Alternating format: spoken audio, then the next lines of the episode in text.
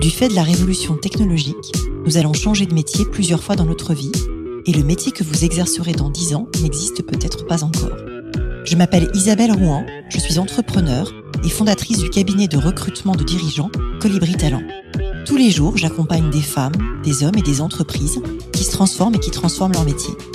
Avec ce podcast et métiers du futur, je vous propose de rencontrer des dirigeants, des entrepreneurs, des chercheurs, bref, des personnes inspirantes qui vont partager avec vous leur parcours et leur vision du futur de leur métier. Bonjour à toutes et tous et bienvenue dans le podcast Les métiers du futur. Aujourd'hui, je reçois Lucie Declercq. Lucie, tu es cofondatrice et administratrice du réseau Entourage. Entourage, c'est un réseau civique qui accompagne les particuliers qui aimeraient aider les gens qui vivent dans la rue mais qui ne savent pas toujours comment s'y prendre. L'épisode d'aujourd'hui est donc consacré au futur de la lutte contre l'exclusion. Bonjour Lucie. Bonjour Isabelle. Écoute, merci d'être venue au micro du podcast. Je suis absolument ravie que tu sois là aujourd'hui. Pour commencer, est-ce que je peux juste te demander de un peu présenter euh, ton parcours et euh, ce que tu as fait et ce qui t'a amené jusque-là?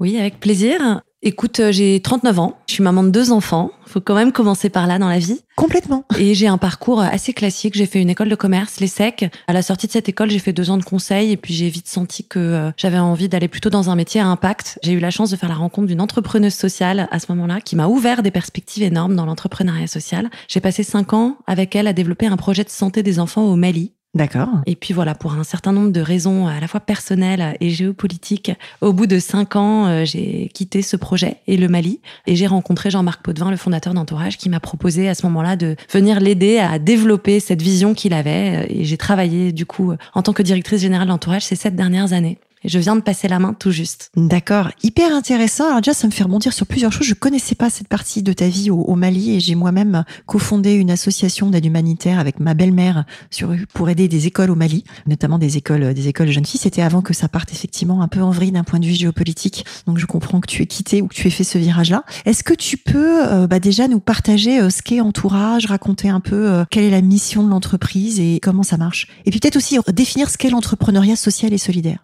Oui, absolument. L'entrepreneuriat social et solidaire, c'est euh, ben, l'entrepreneuriat, hein, l'envie d'inventer des nouvelles choses, d'innover, de monter des projets et de mettre cet enthousiasme d'entrepreneur, mais avec une finalité euh, sociale, environnementale éventuellement d'ailleurs aussi, qui est au cœur de la machine et qu'on place en général avant la recherche de rentabilité financière, c'est-à-dire que vraiment le profit est le moyen et l'impact est la fin et la boussole. Et Entourage alors, c'est quoi? Et Entourage, c'est pas une entreprise, c'est une association. C'est une association, euh, d'accord. Mais c'est un peu un gros mot quand même dans le domaine de l'entrepreneuriat, donc on a tendance à se définir comme une social tech. D'accord. qui est euh, juridiquement une asso, qui a pour mission d'aider les personnes en grande exclusion à retrouver des réseaux de soutien sur lesquels s'appuyer pour retrouver leur place dans la société. Quel type de réseau de soutien du coup? Des réseaux de soutien citoyens. La vision en fait qui sous-tend euh, l'action d'entourage, c'est euh, qu'on s'est un peu trompé ces dernières années dans la façon dont on a analysé le phénomène de l'exclusion et du coup dans la façon dont on y répond. On pense chez entourage que l'exclusion c'est avant tout une question relationnelle, que les personnes si elles tombent dans la rue et si elles échouent à en sortir, c'est parce qu'elles sont marginalisées, qu'elles sont très isolées dans la société et que du coup des actions sur le logement ou sur euh, un accompagnement social ou vers l'emploi, c'est pas suffisant. Il faut que les gens se sentent entourés, qu'ils puissent avoir des gens qui les les aident, qui les aiment, qui s'intéressent à eux, qui les reconnaissent. Et du coup, c'est ça qu'on essaye de faire chez Entourage. Donc, on change le regard de grand public sur les personnes en exclusion.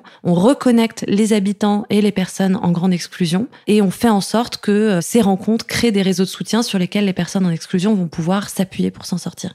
On a trois euh, programmes aujourd'hui. On a un programme qui s'appelle le réseau Entourage, qui vise à recréer du lien entre habitants et personnes sans domicile dans les quartiers, qui est appuyé sur une app mobile. D'accord. On a un deuxième réseau qui est le réseau Linked Out, qui est cette fois plus euh, orienté vers l'accès à l'emploi, où on va mobiliser des citoyens pour qu'ils ouvrent leur réseau, qui filent des coups de pouce à des personnes exclues pour s'en sortir. Et puis on a euh, un tout nouveau projet Entourage Sport qui va utiliser le levier du sport pour recréer du lien et de l'inclusion. C'est vrai que c'est intéressant. Moi, j'ai connu Entourage par Linked Out, donc effectivement par cette partie euh, emploi et connexion en fait du réseau de citoyens qui sont dans le monde de, l'emploi et qui ont accès au monde de l'emploi avec les personnes qui sont en situation de difficulté euh, dans la rue et qui sont en plus en général assez déconnectées. Et c'est par là en fait que j'ai commencé à tirer le fil. Et du coup, c'est intéressant que la première brique ce soit pas l'emploi. Enfin, moi, ça me fait euh, réagir quand tu dis le sujet. C'est pas que l'emploi, c'est pas que l'hébergement, c'est d'abord des gens qui se reconnaissent entre êtres humains. Et je pense qu'on a besoin de ça et que c'est la première chose pour sortir de la rue, quoi. Ça, c'est certain. Vraiment, c'est la base de tout. L'abbé Pierre disait, il faut pas donner aux gens de quoi vivre, il faut donner aux gens des raisons de vivre. Et la première raison de vivre, c'est quand même la reconnaissance par ses pairs, les liens concrets. C'est ça qui est le plus important. Et ça se voit dès la petite enfance. Moi, j'ai une fille à l'école maternelle. La seule chose dont elle me parle le soir, c'est euh, ses copines ou euh, les disputes qu'elle a eues euh, à la récré. Ce lien et la façon dont on fait société, c'est quand même la base de tout. Oui, et c'est en plus un lien qui est quand même en partie attaqué, abîmé, qui se délite par endroits. Donc c'est vrai que le fait de redire ça et de mettre ça en première brique du socle, je trouve que c'est hyper important. Ouais. Et alors, du coup, comment ça fonctionne Entourage? C'est une association, d'accord, mais il y a un modèle économique. Euh, comment ça marche? Oui, bien sûr. Et on a une cinquantaine de salariés maintenant. Euh, ah oui. Près 4 millions d'euros de budget, donc il faut quand même les trouver. Entourage, donc, a été fondé par Jean-Marc Potvin, qui lui euh, a eu tout son passé dans l'entrepreneuriat digital, et donc il connaissait assez peu le monde associatif. Et à la base, on a cherché du coup un modèle économique, on va dire lucratif, enfin Évidemment, on voulait pas. Euh, Mais c'est pas un gros mot. À un moment, non, non. il faut se financer. Donc ouais, euh, bien sûr. Et on se disait qu'on allait développer des produits et services, qu'on allait à terme réussir à commercialiser d'une manière ou d'une autre. Et ça, on y a un peu renoncé parce qu'en fait, ça nous détourne un peu de notre mission, qui est d'aider les personnes en grande exclusion. Et si on commence à se dire qu'en fait, il y a d'autres partie prenante à qui il faut qu'on apporte de la valeur suffisamment pour qu'elle nous paye, du coup, ça nous détourne de notre sujet principal. Donc aujourd'hui, on a un modèle économique qui est de l'intérêt général, assez classique dans l'intérêt général. On a 35% de nos financements qui viennent de collectivités euh, publiques ou de l'État. D'accord. Financement public. On a euh, un peu plus de 40% de financements qui viennent aujourd'hui d'entreprises et de fondations d'entreprises. D'accord principalement sous forme de mécénat. On fait aussi un peu de prestations de team building solidaire, euh, commence à faire du conseil sur le recrutement inclusif et tout ça. Mais le gros, c'est quand même du mécénat. Mhm. Et puis, on a des donateurs individuels, que ce soit des petits donateurs ou des grands donateurs, qui viennent compléter le modèle.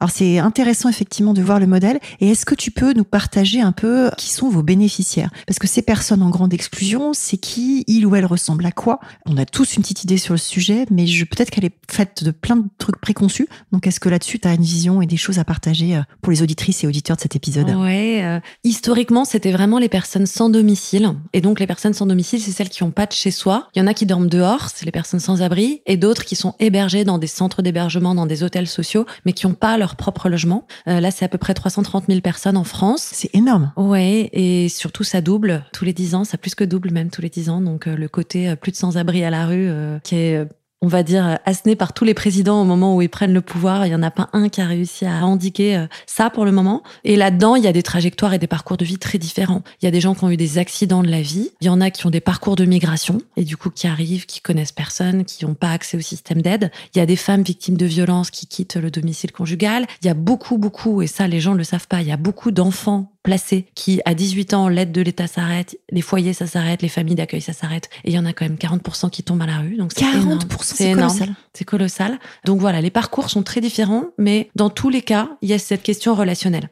Ce sont des gens qui, pour des raisons différentes, n'ont pas d'entourage, n'ont pas de famille, n'ont pas d'amis. D'où le nom euh, entourage. Voilà, exactement. Et alors, comment marche la brique emploi, la deuxième brique? Comment fonctionne LinkedOut Comment est-ce qu'on reconnecte ces publics-là à l'emploi de manière concrète? On a un peu élargi la cible.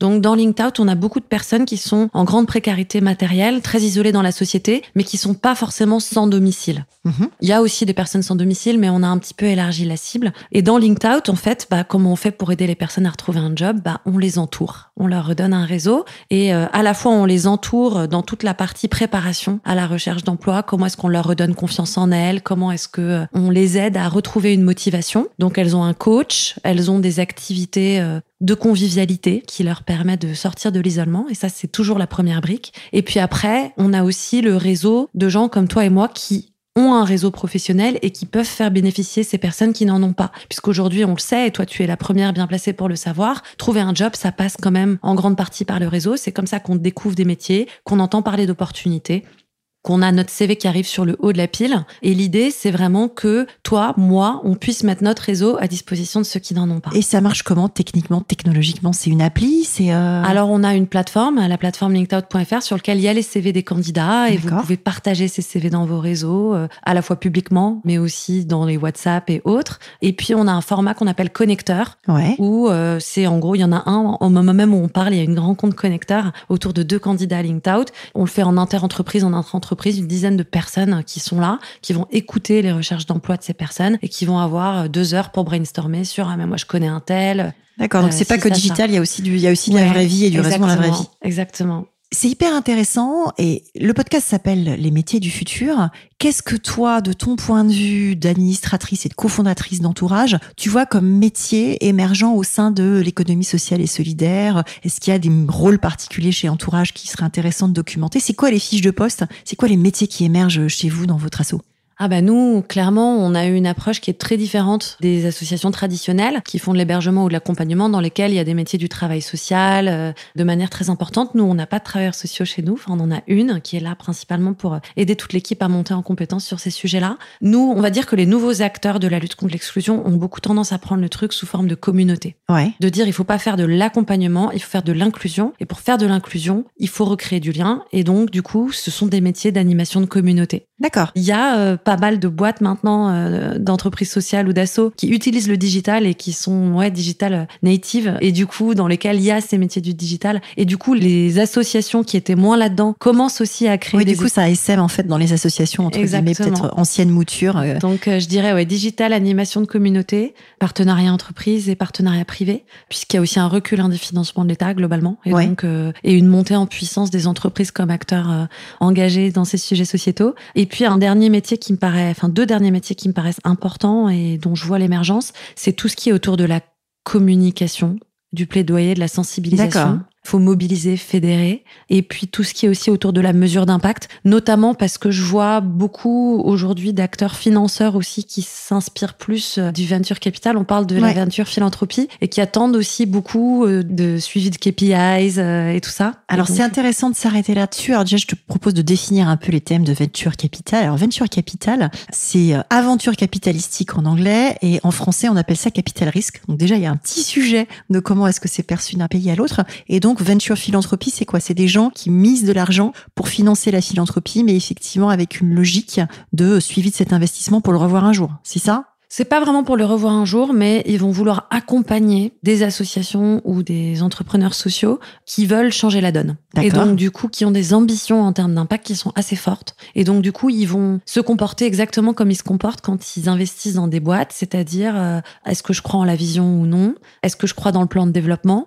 Est-ce que je suis séduit par l'ambition? Et est-ce que, j'ai confiance en l'équipe pour le réaliser? D'accord. Donc, c'est la même chose. Mm. Les équipes, justement, elles ressemblent à quoi Les 50 collaborateurs euh, Est-ce qu'il y a un porté robot du collaborateur ou la collaboratrice d'entourage euh, Est-ce que vous recrutez en 2024 euh? Alors, nous, chez Entourage, on a des métiers assez divers et qui sont ceux que je t'ai cités. Hein. Tech et produit, une dizaine de personnes quand même dans, dans, entre la tech et le produit. Partenariat avec les assos de terrain, partenariat avec les entreprises, comme et animation de communauté. Et on va dire que la hum, constante qu'on va retrouver chez tous nos, salariés, c'est euh, une conviction très forte autour de la cause qu'on défend. Et les gens sont très engagés et croient tous très fort à ce qu'on fait. Et puis après, nous, on a des critères autour de nos valeurs, et notamment la valeur de l'unité. Ouais, on s'est développé ces sept dernières années chez Entourage de cette manière-là et on a eu beaucoup de succès et on a réussi à surmonter beaucoup d'échecs chez Entourage parce que on a une équipe qui est unie, engagée et un sens du collectif qui est extrêmement fort. Et c'est vrai que du coup pour nous c'est très important de se dire qu'on va recruter des gens non pas uniformes. On aime qu'il y ait de la diversité, on croit beaucoup dans la diversité et dans la rencontre de gens qui ont des opinions, des vécus, des parcours très différents. En revanche, il y a un socle commun autour de le projet, c'est ce qui nous porte tous. Et du coup, dans la manière dont on se comporte les uns les autres, dans l'équipe, l'important, c'est de faire gagner le collectif. Et c'est une valeur qui est très ancrée et qui nous a permis et qui nous permet, je pense, euh, d'avancer et d'aller loin. Qu'est-ce que tu donnerais comme conseil à une personne qui envisage de se lancer dans la vie active aujourd'hui, avec le retour d'expérience que tu as? On recrute beaucoup de jeunes, de jeunes diplômés chez Entourage. Il y a quelque chose qui me frappe, c'est à la fois du coup le fort engagement, l'envie de changer les choses, l'envie d'impact, et en même temps une très forte ambivalence par rapport à la notion d'engagement, puisqu'il y a aussi euh, une envie d'immédiateté, le côté bah si ça me satisfait pas tout de suite, euh, je reste pas. Côté euh, zapper.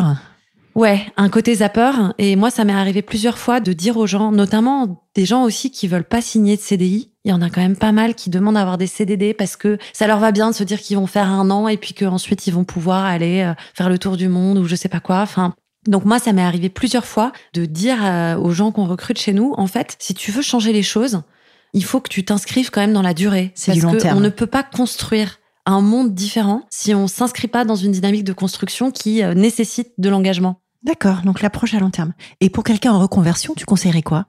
Alors, en reconversion dans l'économie sociale et solidaire, ça dépend quel âge on a, mais il y a quand même un sujet assez important qui va être le sujet du salaire, je pense. Ouais. Euh, je vois aujourd'hui, hein, moi, pour avoir fait l'ESSEC, il y a quand même un décrochage important au bout d'un certain temps au niveau des salaires. Donc, euh, C'est quoi? C'est 30% en dessous des prix du marché? hmm, ça peut être euh, du simple au double hein, quand même. Ah ouais. Donc, euh, faut pas se décourager par rapport à ça. Je pense qu'il y a un vrai travail à faire pour changer le mindset Mm. par rapport à ça et pour expliquer aux financeurs, à la société tout entière que c'est pas parce que on travaille sur ces métiers de l'impact que euh, il faut qu'on travaille euh, pour euh, des cacahuètes et que très clairement en fait la logique c'est pas d'avoir une corrélation négative entre l'utilité sociale et le salaire, mais qu'il va falloir qu'on travaille sur euh, remettre une corrélation positive entre ces deux critères. Donc il faut quand même faire attention à ce dont on a besoin. Ouais, c'est ça. Mais après, il faut aussi réussir à se défaire de ça pour franchir le pas. Parce que si on trouve la bonne cause, celle qui nous aligne, et la bonne équipe, celle avec laquelle on va s'éclater, au début, c'est un peu dur de renoncer euh, et de faire ce step down sur le salaire. Mais en fait, euh, une fois qu'on l'aura fait, et qu'on aura accepté ce renoncement, on va être mille fois récompensé par ce qu'on va vivre et par le sens qu'on va trouver dans son boulot. Vraiment. C'est un joli message. J'aime bien terminer par des questions un peu plus euh, perso. Et la première euh, que j'ai envie de te poser, c'est qu'est-ce qui te fait lever le matin? Mes enfants, mes deux enfants en bas âge qui ne respectent pas le réveil matin et qui débarquent dans mon lit une demi-heure trop tôt C'est vache. euh, tous les matins. Après, euh, ouais, ce qui m'a fait lever le matin ces dernières années, c'est euh, déjà cette équipe que j'adore, pour laquelle j'ai envie de me donner et à qui j'ai envie de donner le meilleur pour qu'elle puisse avancer. Et puis la croyance, encore une fois, la conviction très forte que ce qu'on fait chez Entourage, ça répond à quelque chose d'essentiel et d'urgent pour la société. Travailler sur le lien social et travailler sur le fait de retisser de la solidarité et de réveiller la fraternité chez tout le monde, je suis absolument convaincue que c'est essentiel et urgent. Qu'est-ce qui te tient éveillé la nuit?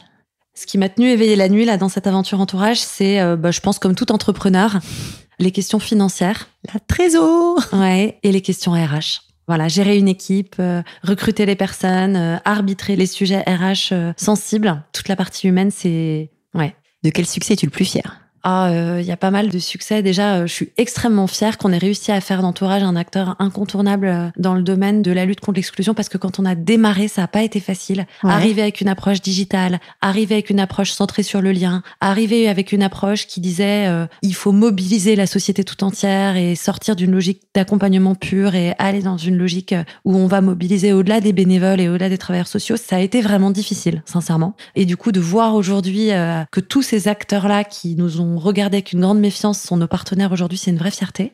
Et après, euh, bah, dans des succès, on va dire plus ponctuels, euh, déjà le premier partage linked out que j'ai fait, moi, Ouais, c'était qui? C'était Abdul qui cherchait Ouais. dans la restauration et mon partage linked out sur LinkedIn a permis à Abdul de trouver un job. C'est génial. Ouais. Et puis pour Linked Out, toujours, euh, on a lancé ce concept. euh, voilà, au début, c'était un peu une coquille vide. Et puis, on a identifié un appel à projet du ministère du Travail qui se terminait le mois d'après.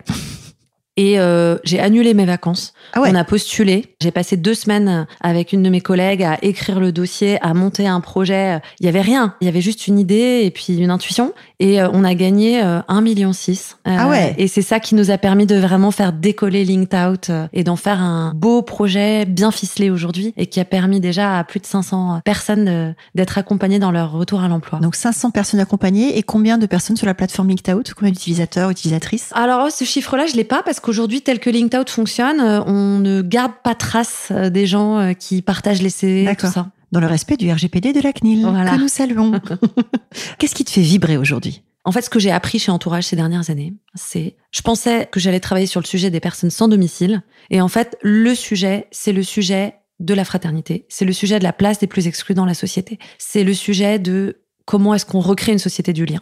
Donc en fait, ça- c'est pas le futur de la lutte contre l'exclusion qu'on est en train de faire, c'est le futur de l'inclusion et de la fraternité. Il faut que Ah, je mais change le titre de l'épisode. Ce que moi j'ai vécu chez Entourage, je vois la même chose autour des personnes âgées, je vois la même chose autour des personnes porteuses de handicap, je vois la même chose autour de la capacité euh, des gens qui ont des opinions différentes. Enfin, en fait, Même hier, euh, je regardais un film, là, je verrai toujours vos visages, je sais Ouais. pas si tu l'as vu, Ouais, sur la vu. justice restaurative, mais ce qui se passe là, dans le fait de recréer le dialogue entre les victimes et des personnes qui ont commis des infractions et des délits, c'est la même fraternité qui se passe là. Et ça, je suis convaincue que ça va nous permettre de solutionner un bon paquet de problèmes. Aujourd'hui, cette perte de lien social, elle a des impacts très forts sur la pauvreté, sur la montée de l'intolérance, sur la défiance vis-à-vis des institutions, sur la santé physique, sur la santé mentale. Ça commence à devenir un problème qui émerge au niveau mondial même comme étant un problème majeur. L'OMS a créé récemment une commission pour travailler de manière urgente sur le recul du lien social dans tous les pays, dans toutes les sociétés, notamment les sociétés les plus avancées économiquement. Donc il y a un gros sujet là-dessus et je pense que de travailler là-dessus, sur le lien, sur l'empathie, sur le fait de recréer de la connexion entre les gens, ça va permettre de solutionner tout un tas d'enjeux qu'on rencontre aujourd'hui dans nos sociétés. Écoute, c'est un très joli message. Et si tu devais partager un contenu, un livre, un podcast, un documentaire euh, pour les gens qui s'intéressent au futur du travail, ce serait quoi? J'ai lu un, un magnifique livre récemment autour des métiers du lien et notamment de l'accompagnement des personnes en fin de vie. Ouais. Le livre s'appelle La société du lien. La société du lien. Tu es la deuxième personne à me conseiller ce bouquin. C'est vrai, il a été écrit par les trois cofondateurs d'une boîte qui s'appelle À l'envie. Hmm. Déjà, je trouve qu'il jette une lumière magnifique sur ces métiers qui sont très peu considérés dans la société.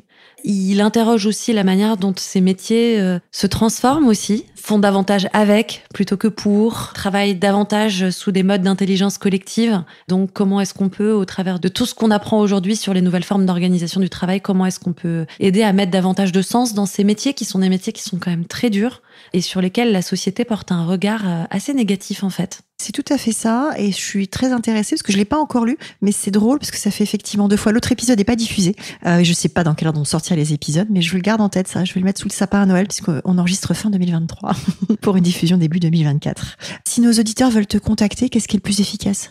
LinkedIn, le mail euh, LinkedIn. LinkedIn, Ouais. super. C'est comme ça que je t'avais contacté d'ailleurs. Donc tu réponds, je peux témoigner. On s'est Absolument. rencontrés toutes les deux à Oulga. Tu étais venu témoigner pour les journées euh, Impact Innovation de 50 Partners que je salue au passage.